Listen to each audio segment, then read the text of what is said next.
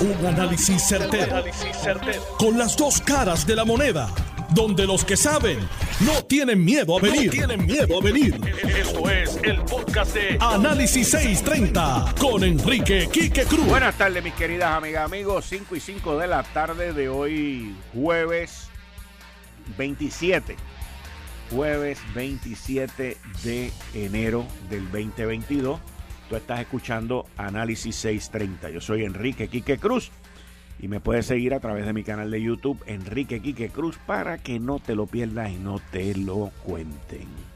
Miren, hoy salió una noticia que nosotros la venimos cubriendo desde hace varias semanas. Se rumoraba que el CRIM, el Centro de Recaudaciones Municipales, y su director ejecutivo, Reinaldo Paniagua Latimer, estaban eh, pidiéndole a la Junta de Supervisión Fiscal que extendieran el, descuento este, que termina el 31.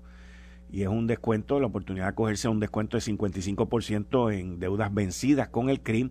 Y hoy se anunció que la Junta de Supervisión Fiscal, el gobernador y todo el mundo eh, permiten que esto se extienda por el mes de febrero también. Así que el, el, el CRIM no, iba a decir Omicron, ha limitado la manera en que la gente se ha podido mover y salir y ya que la cosa pues parece que va encaminada a, controlarse y a mejorarse y a tener un poco de más de apertura, pues se aprovechó para pedir esa extensión de un mes más. Así que esto va a estar, este descuento en el CRIM va a estar disponible durante el mes de febrero.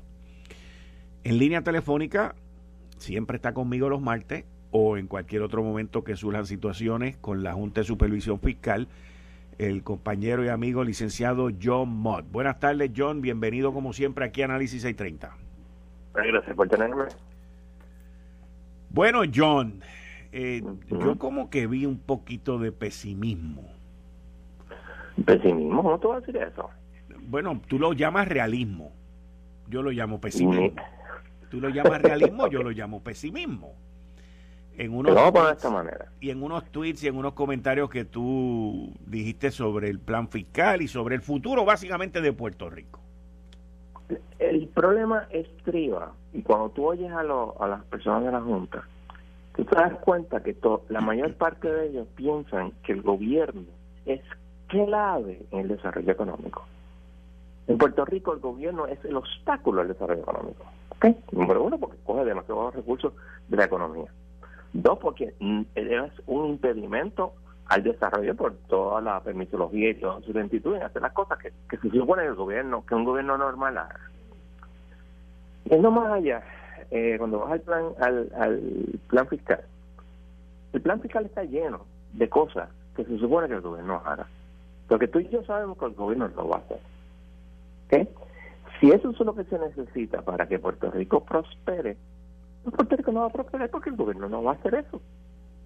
A eso le añades que nadie, nadie me puede, puede decirnos qué es lo que va a pasar con la ley 154 y según eh, el secretario de Hacienda, que es un tipo serio y que conoce, tenemos un año para este, venir con soluciones y ver cómo, cómo bregamos con eso.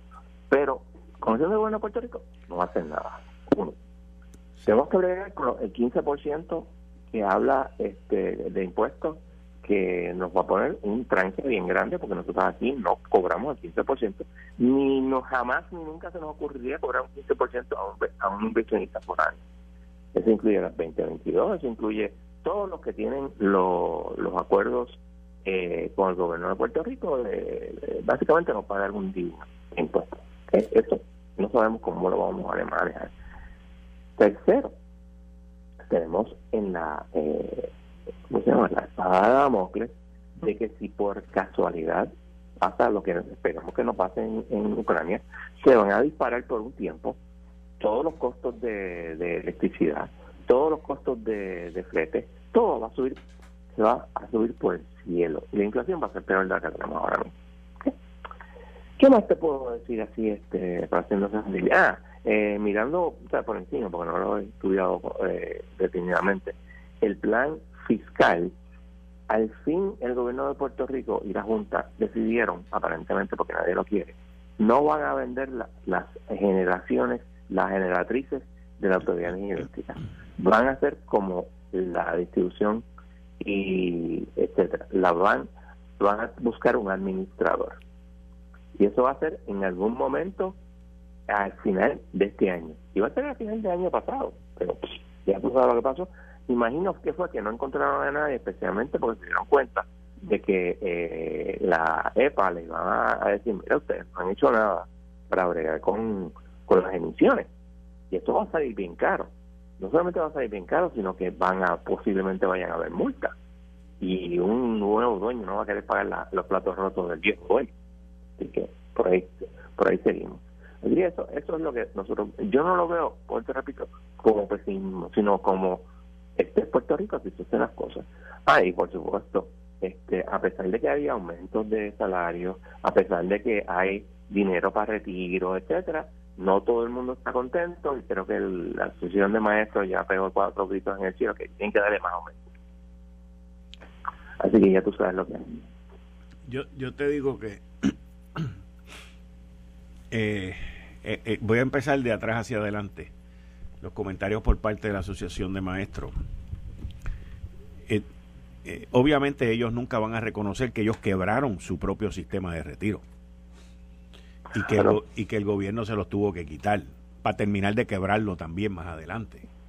y, y de que los maestros, al igual que muchísimos, miles de otros funcionarios públicos están mal pagos. Eh, pues sí, es la realidad. Están mal pagos porque esa ha sido la historia del gobierno de Puerto Rico. Esa es la historia.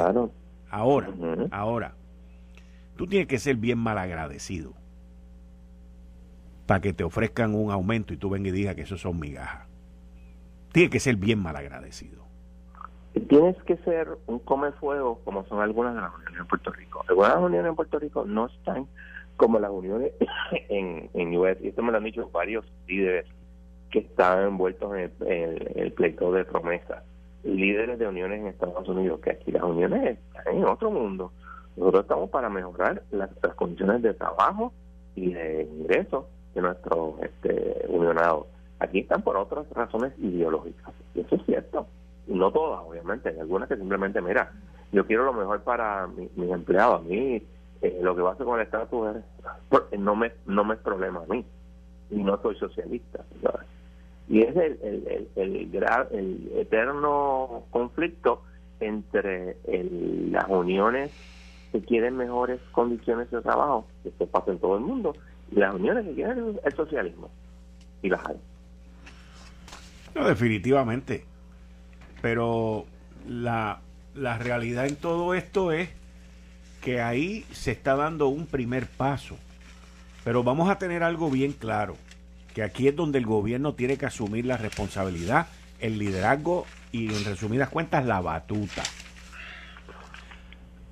De aquí en adelante, en trabajos como el magisterio, en específico, que es del que estoy hablando ahora, si tú vas a dar aumentos de sueldo, tienes que darlo a base de la educación que tiene ese maestro, a base de la experiencia que tiene ese maestro y a base de la función que tiene ese maestro. En no va a pasar, Quique, porque en Puerto Rico todo es a base de la politiquería. Yo te entiendo, pero estoy estableciendo lo que yo entiendo que es lo correcto.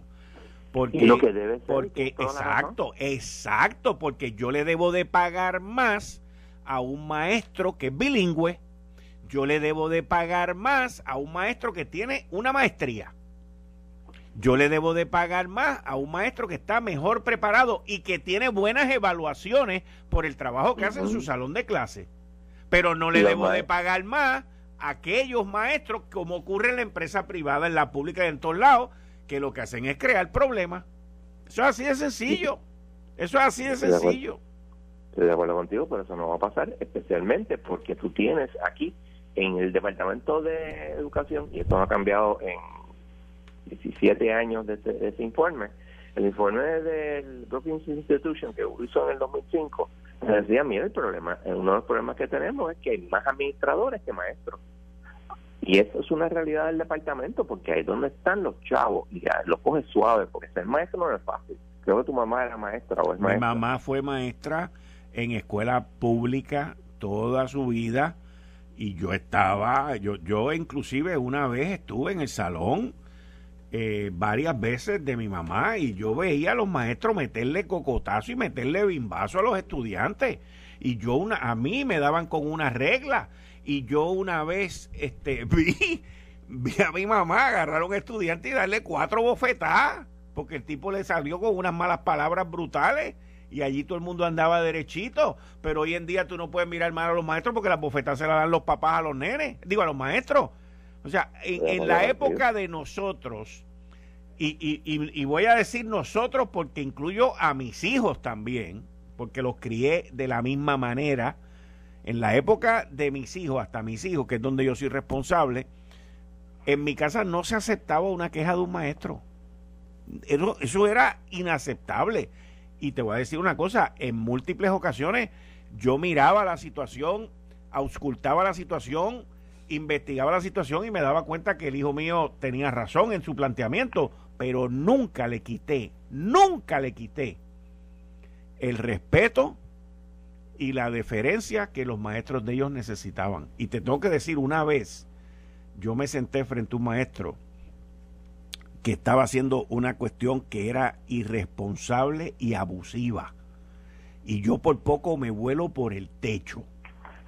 Y el hijo mío se dio cuenta y me dijo, no, no, papi, no hay ningún problema, este, yo resuelvo. Y yo le dije, no, tú vas a resolver, tú te sales de aquí. Y lo saqué del sitio.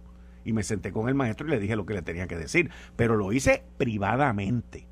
Nunca, nunca le faltó un respeto y nunca le quité la deferencia a los maestros, aun cuando me tocó con mis hijos, no conmigo con mis hijos unos maestros que estaban más locos que Chavo del 8. Pero, pero siempre los respeté y nunca permití que le faltaran el respeto. Y ese es el problema que tenemos aquí. Aquí el que trabaja se le tiene que pagar bien y el que es superior en su trabajo se le tiene que pagar mejor. Pero el que va a correr la machina y a estar allí este, piqueteando y jorobando, para afuera, para afuera. Tienes todo el derecho a piquetear, tienes todo el derecho a jorobar fuera del salón de clase. El salón de clase no es para eso.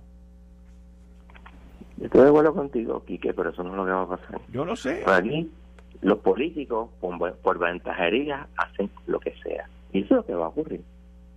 Por eso te digo, y te digo otra cosa. En menos de 10 años Puerto Rico va a estar insolvente.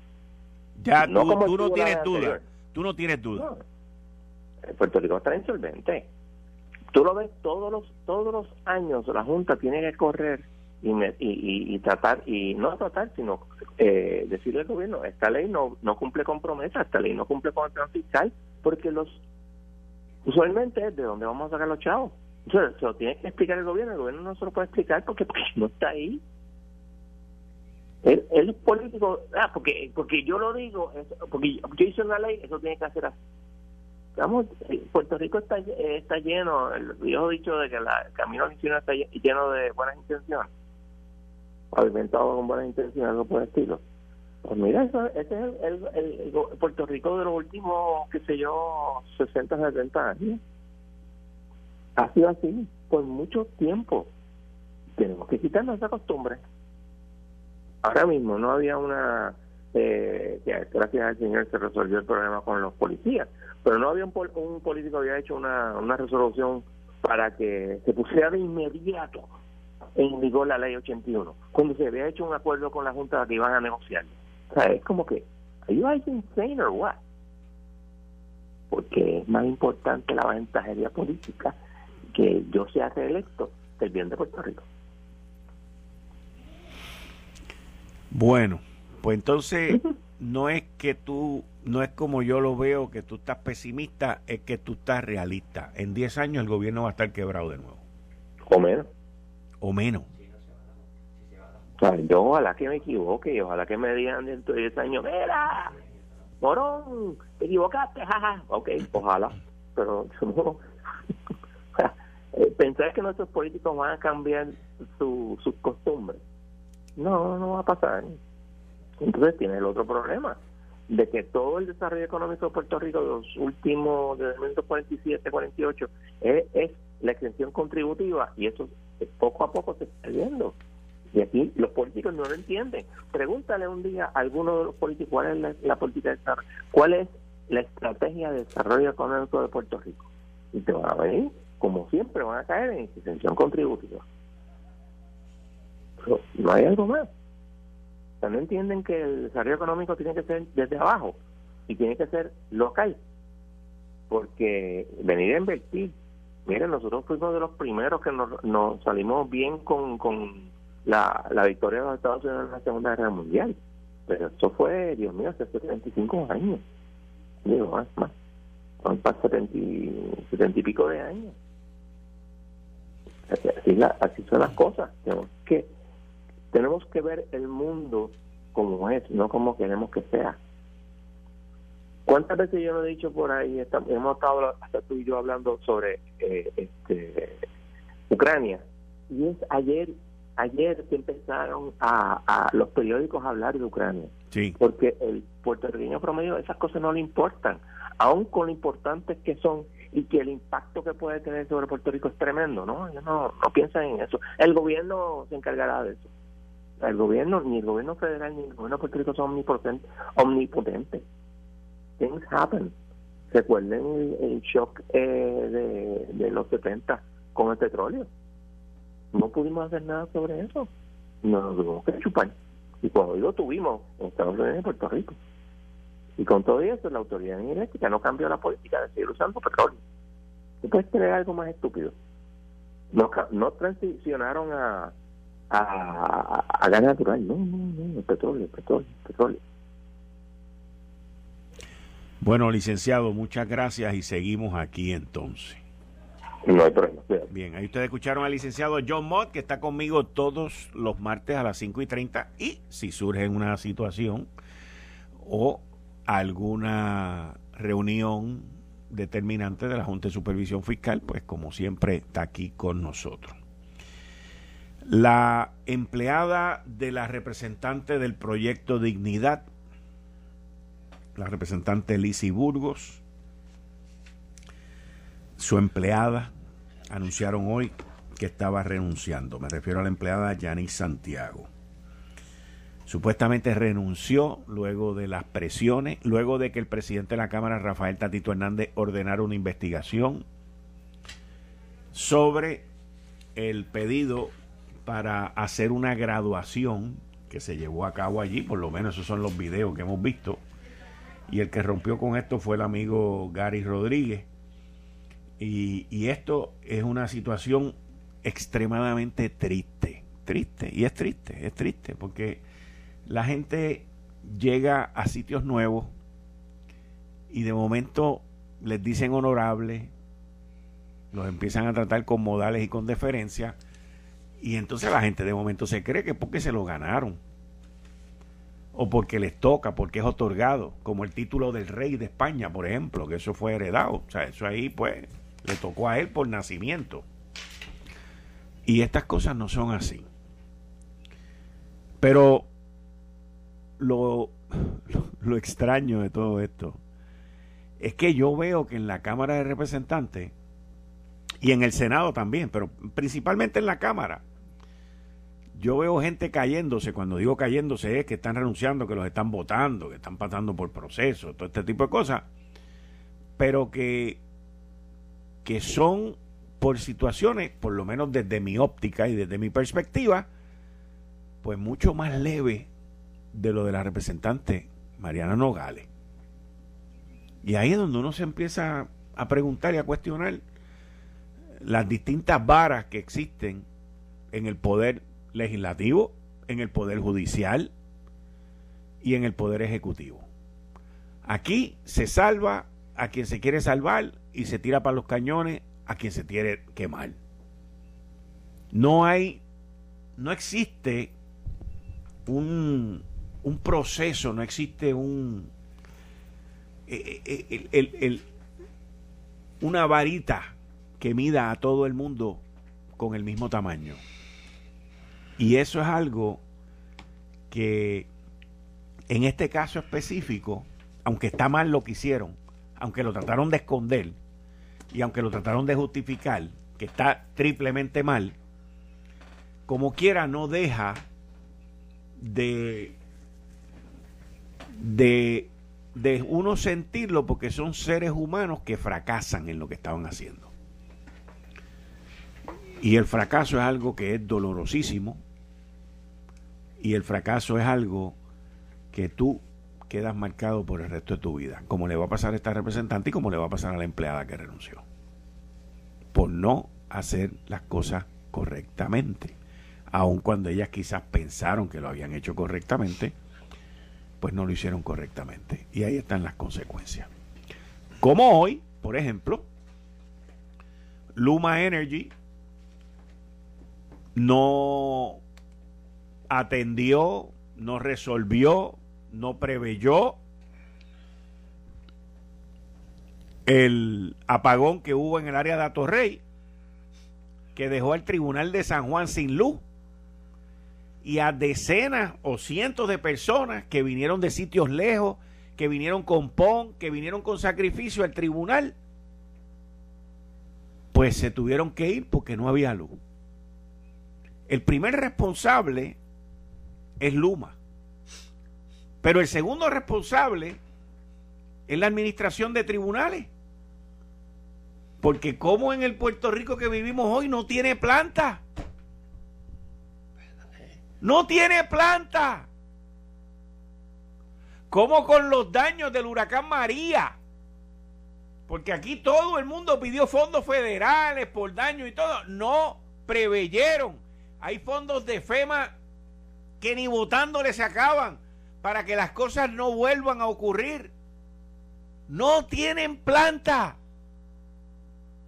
El Tribunal de San Juan no tiene planta. Pues vamos a trasladar los trabajos para allá, vamos los otros para allá, otros van por vía digital. Es que esa no es la solución. Ese no es el Puerto Rico en que vivimos. Ese no es el Puerto Rico en que se vive aquí. Esto es algo insólito. Completamente inaceptable. Completamente inaceptable. Y la culpa la tuvo Luma, que es responsable de la subestación. Pero la responsabilidad de que tus clientes tengan luz es de la administración de tribunales. No sé espero que puedan resolver la situación. Que luego de que los fondos de FEMA se han gastado y utilizado, alguien se le ocurra que hace falta poner una planta allí. No solamente allí, en el de Bayamón y en el otro y en el otro y en el otro. No. De verdad, se le quemó a alguien. Se le quemó. Inaceptable. En mi libro, completamente inaceptable. Imagínense que yo esté a cargo del aeropuerto Luis Muñoz Marín, se va la luz, ah, la gente va a coger y me van a picar el encanto, porque no tenía planta. Para tomar un ejemplo. Para tomar un ejemplo. O que usted va a un restaurante y está comiendo y se va la luz y le dice, ah, lo lamentamos mucho, se tiene que ir porque no tiene planta. ¿Qué usted va a decir? Ah, pero como en un sitio como este no hay planta. Pues aplíquense el cuento. Aplíquense el cuento. Yo no sé cómo hasta hoy han sobrevivido así, by the way. No me lo explico, pero lo mantuvieron bien callado. En esa les doy a. Más nada. Eh, estás escuchando el podcast de Noti1. Análisis 630 con Enrique Quique Cruz. Atilano Cordero Vadillo. Buenas tardes, Atilano. Muy buenas tardes, Quique. Y como todos los jueves, un placer y un honor estar compartiendo contigo y con nuestras distinguidas de audiencia. Un cordial saludo a nuestras distinguidas de audiencia internacional, que siempre nos escucha. Que hoy este, te di una copia de, de tengo aquí frente a mí. de un ultimato de, de, AES, que es lo que llaman la carbonera. AES, que está en Guayama. AES, que está en Guayama. Okay.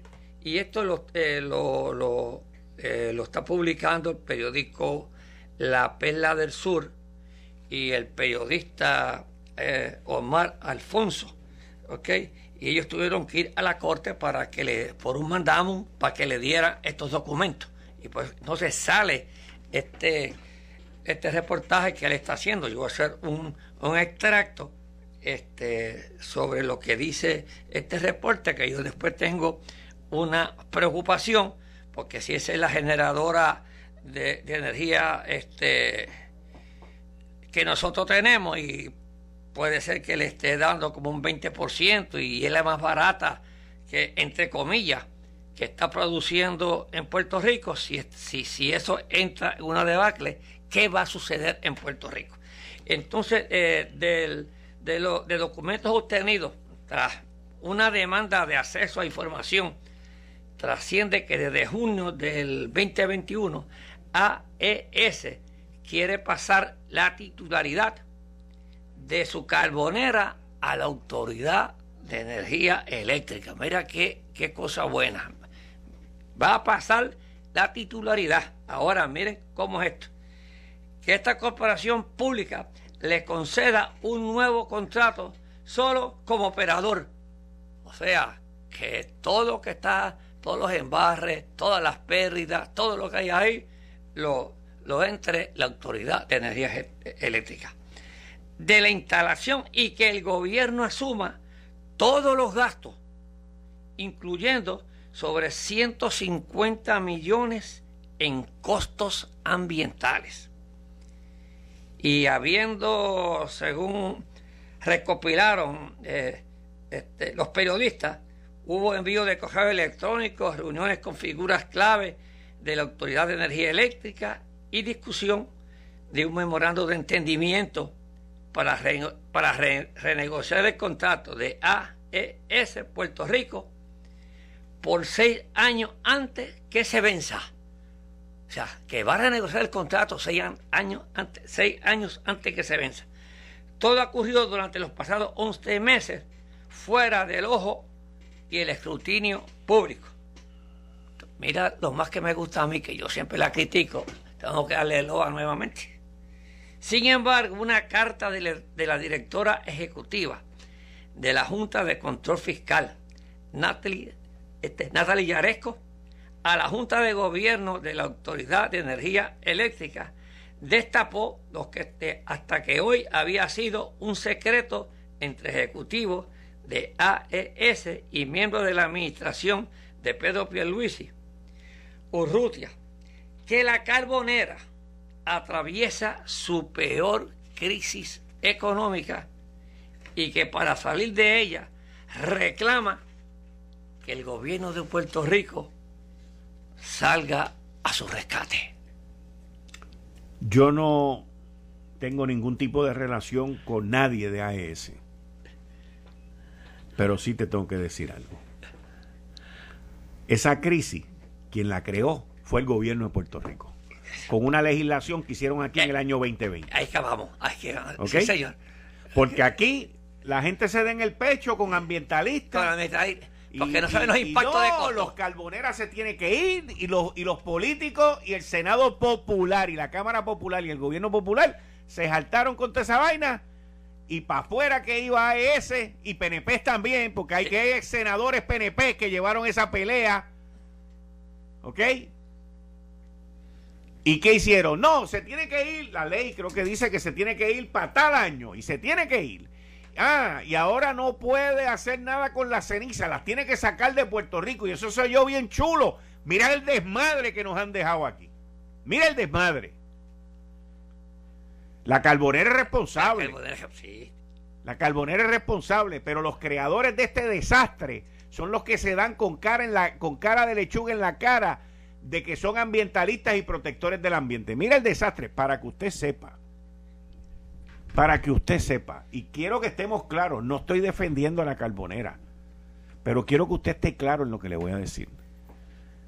Si la carbonera la pagan mañana, a pagarla, la pagan por el ambiente, por la ceniza, como hicieron los irresponsables esos que legislaron todo ese revolú de cosas ahí. Si a la carbonera la pagan mañana, yo quiero que usted sepa que el kilovatio hora va a subir mínimo un chavito. Porque esa carbonera, con lo sucio y los ceniza y todas las vainas que ustedes dicen, que lo más probable que lo sea, esa carbonera es la que produce la electricidad más barata en esta isla. Y ese desastre que hay ahí, lo crearon los políticos en esta isla. Aquí lo dice. Lo legislaron, lo aprobaron y son unos irresponsables como lo han sido con todas las demás cosas que hay en esta isla. Unos irresponsables. Irresponsables. ¿Por qué? Porque queriendo darse con piedras en el pecho para obtener el voto de los ambientalistas, que nunca lo van a tener. Esa gente no votan. Esa gente ya no votan ni popular ni PNP. Queriéndose dar con piedras en el pecho por eso, han creado una de las... Otra crisis más. Sin contar los exdirectores de la Autoridad de Energía Eléctrica que se quedaron callados ante esta crisis y no dijeron nada. Para que tenga, para decirte, te voy a leer un parrafito de eso que tú dices aquí. que dice en este informe, al menos de dos documentos entregados por la Autoridad de Energía Eléctrica y el negociado de energía de Puerto Rico, tras la demanda la pasada semana, el presidente de AES Puerto Rico sentencia, lo que tú dices, Quique, que la prohibición sin precedente de la disposición de cenizas de carbón le ha significado al menos 167 millones en costos adicionales hasta el 2027. O sea, que no estamos hablando de, dos o tres millones, 167 millones. Entonces, dice, eh, eh, este, según desglosa, mírate aquí que la contratación de embarcaciones para exportar a Jacksonville miles de toneladas de ceniza, el traslado de esa carga en camiones a un vertedero en Georgia y los pagos para su disposición de ese relleno sanitario conlleva un costo de 18 millones anuales entre 2019 y 2027 y 20 millones adicionales por año en el 2021 y 2022. Eso no hay que no resista. Pero es que hacen leyes sin consultar los impactos y los costos. Eso, Ese es el problema. Pero oye, gracias a Dios que la Junta este, el control fiscal, yo lo que veo es Pero eso tiene una solución. Yo no doy, yo no doy grito y yo no me quejo y yo no critico sin dar soluciones. Hay una solución. Y qué bueno que eso está saliendo ahora. ¿Por qué? Porque hay una solución porque todavía no se ha terminado la quiebra de la Autoridad de Energía Eléctrica. Ay, que iba yo a decírtelo. Papá. Yo creo todavía. que ellos se tienen, digo, si este, si ese contrato está tan difícil para ellos. Sí, está difícil. Pues, está difícil, pero lo único que tienen que ellos entrar es, es irse a la reestructuración por medio de la Corte de Quiebra, el capítulo 11. Lo que pasa es que, lo que pasa es que va a ser una reestructuración entre dos que se están reestructurando. Pues está bien. Porque estamos hablando de dos en quiebra. De, dos porque la Autoridad de Energía Eléctrica ya está en quiebra, entonces ellos se tendrían que ir a quiebra. Entonces, y al final, pero es que al final quien sale pillado es el pueblo de Puerto Rico. Nosotros. Y la gente de Guayama con esas montañas de cenizas allí, ese es el problema. Yo, para empezar, no le daría ni un peso más. Eh, de eso que ellos quieren de administración. No, nada. No tiene break. porque me estás tirando. Ah, yo también tengo una responsabilidad. Por, por, lo que hizo aquí la clase política con esa ley. Es un desastre. Aquí nosotros criticamos a los gringos. Nosotros criticamos a los gringos porque nos quitaron las 936. Ahí tiene un ejemplo de quitar 936. Es una legislación irresponsable. Ahí está. Ahí está. Es lo mismo. Lo mismo. Es que lo que yo quería hablar, si, si el distinguido amigo José Colón nos está escuchando. Oye, ¿está preparada la autoridad? No está. Ah, Digo, está preparada para, para subir ese 20% de generación. Yo entiendo. Y si está preparada, entonces nos costaría más cara. Ah, no, eso sí. Pero como que no está costando más cara. Eso sí, eso sí, eso sí. Porque no puede producirla. Con esos costos de operación, ellos no pueden seguir operando. Eso sí. Eso sí, o sea, yo entiendo que la Autoridad de Energía Eléctrica para en algún momento este año, yo creo que esta ya debe estar preparada para asumir la deficiencia en caso de que la paguen, pero no para asumir el, el, la, la, la diferencia en costo. La diferencia en costo nos va a matar, nos va a matar. Una ley legislada hace 22 años, señores, para que usted entienda para que usted entienda, los animalitos en esta isla, usted sabe lo que es que un animal que un animal le haga daño a usted 20 años después que no exista. ¿Usted sabe lo que es eso? 20 años después que no exista.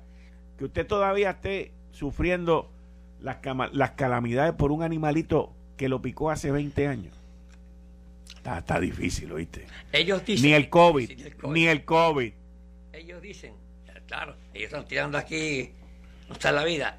Si, esta, si la cooperación de la Autoridad de Energía Eléctrica, si no coopera, estaría poniendo en peligro la, la capacidad de AES Puerto Rico de proporcionar energía confiable y ininterrumpida sentenció además. De igual modo, por que, que si el déficit de flujo de efectivo persiste y no deja espacio para asumir obligaciones y eventualidades, no tendremos más remedio que ejercer nuestros derechos legales para incluso invocar la cláusula de fuerza mayor y cancelar unilateralmente el contrato con la Autoridad de Energía Eléctrica. Tiene que irse a la Corte de Quiebra para eso. Yo entiendo. Esa es la ley. No, pero el contrato dice fuerza mayores, no tiene que ser, no tiene que ser en quiebra. pero la fuerza mayor. Pero la fuerza mayor tú le invocas, eso lo tienen todos los contratos así que son importantes, que una fuerza mayor se utiliza usualmente en casos de desastre eso fue una cláusula que fue de, mucha pelea con Luma, porque Luma, había una cláusula en el contrato de Luma que si ellos dejaban de devengar ingresos por 18 o 24 meses, que podían invocar la cláusula de fuerza mayor e irse de aquí y dejarnos a nosotros guindando con eso. Pero en este caso, eso se tendría que ver ante un juez. Eso se tendría que ver ante un juez.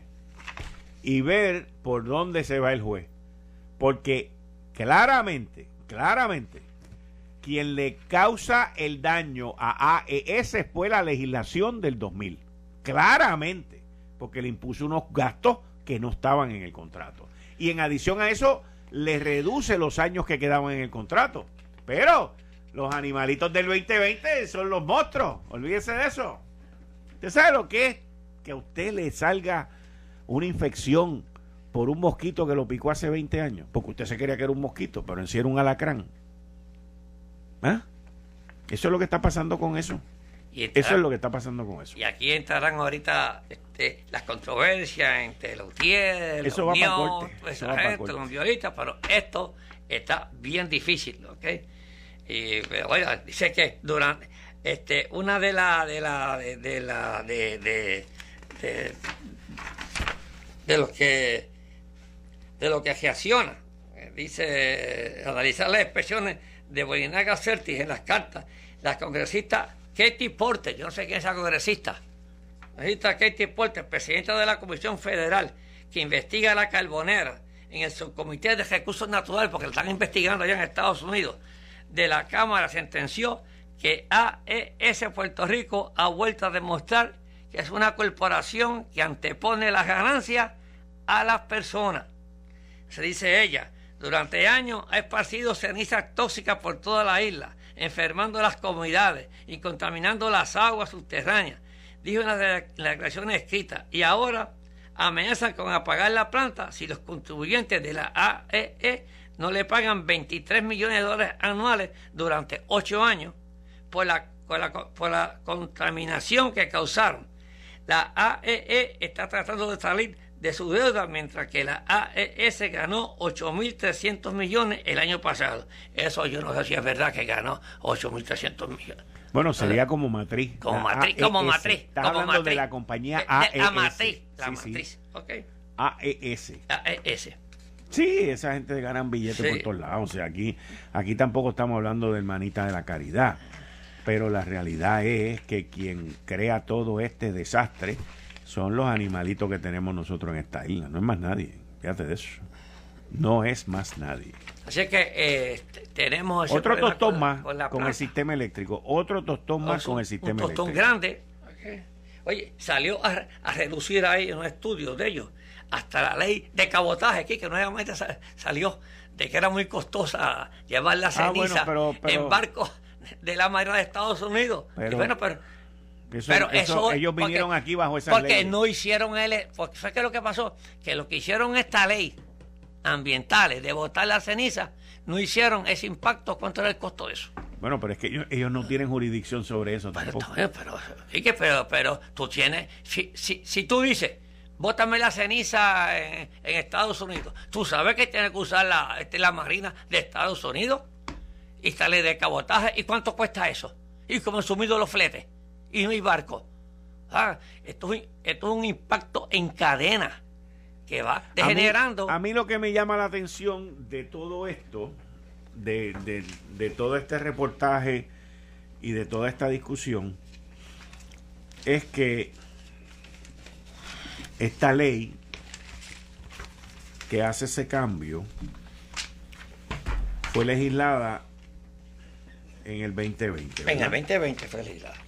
Y estamos en el 2022 pues me, me, da la curiosidad de por qué haber esperado dos años o si es que este tema lleva dos años discutiéndose.